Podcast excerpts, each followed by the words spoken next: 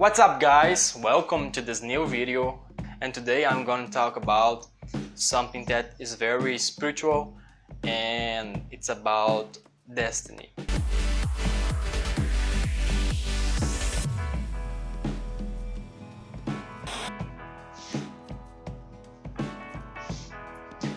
So, I was thinking to myself, thinking to myself, I don't know, other another day, and and came to me that there are some events in our lives that appears to have a kind of spiritual thing in theirs and i think that yeah something spiritual do exist but um, i don't know if this can if this have the ability to control our lives or it's just uh, a kind of uh, just influentiate our just influentiate us in some some way. Uh, destiny is the is a thing that since man became to think about their own minds begin begin to think about their begin about begin began to to think about their themselves uh, it's a thing that has a thing that has that splinter in their brains and it continues even today. And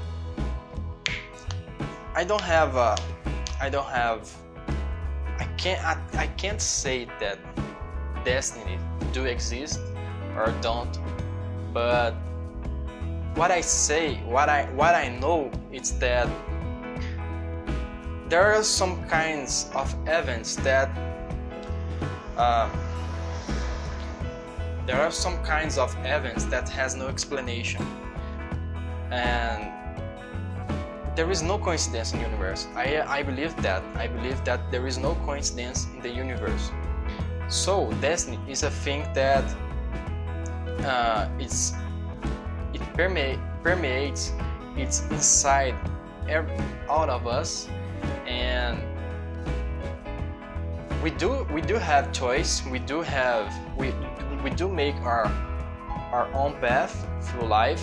But i think there that there's there there are some things that we cannot escape. It's a i don't know this can be a, good thing that we cannot escape but it can be uh, a bad thing. So has the, the two sides. Um, but I don't know. It's, it's a uh, it's a very fragile fragile topic to talk about because it has a lot of, of ifs has a lot of in my opinion has a lot of of, of these things a lot of uh, no, no scientific facts know it has a lot of imagination or wanderings and whatever. So yeah.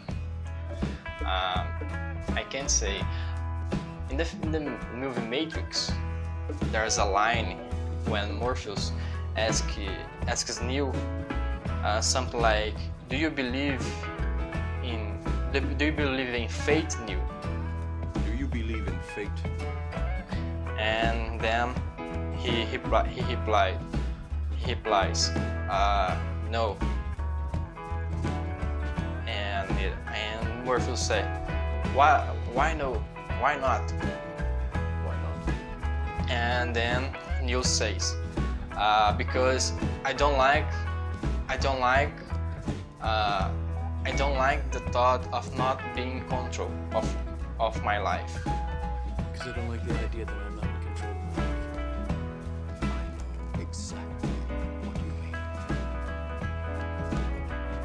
So this is what happens with oh, with many of us uh, when we start to talk about destiny.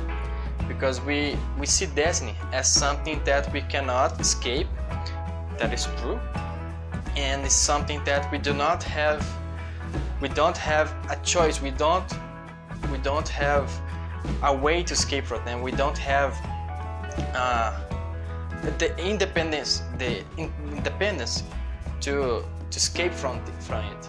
And it's the it's the the saddest thing to think because it's thing it's a thing that uh, re- that leaves us. It's a thing that leaves us without power. Yeah, it's a it's, it's, it's, it's very it's very it's very bad to be powerless in life. To think that we have we have no control, we have no choice, we have no power over reality or something like that that we cannot drive ourselves through life and this is a very very bad thing yes i agreed with that uh, but in my opinion I, I would say i would state here what is my opinion about destiny in my opinion destiny exists. Destiny do exist. It's something that we all it's it, it's in all inside and outside of us. But we can choose. We can every every choice that we made uh, may change something about that destiny so let's here here's an exa- example. Um, let's say that your destiny is to uh, is to drive a car across uh, across a bridge normally. It's a very very normal destiny to drive a car across a bridge. Okay but the things that you do in your life earlier from that point will change in some part that destiny so let's say that your destiny was to drive a Toyota Toyota on, on a bridge, uh, the San Francisco Bridge. But you did something, you did some things earlier from that period that changed your destiny to drive a BMW, BMW, BMW, BMW, to drive a uh, to drive a Porsche across the bridge of some European European country or something like that.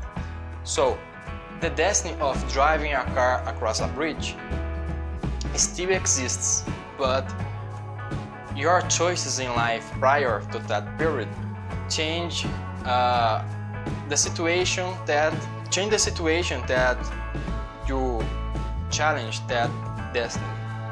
So this is my this is my opinion. This is what I think about destiny. That it do exist, but do exist, but we can change some circumstances of of it. That's it guys. I hope you guys enjoyed this video and this type of video more with uh, natural light. uh, stay tuned for the next videos and see ya!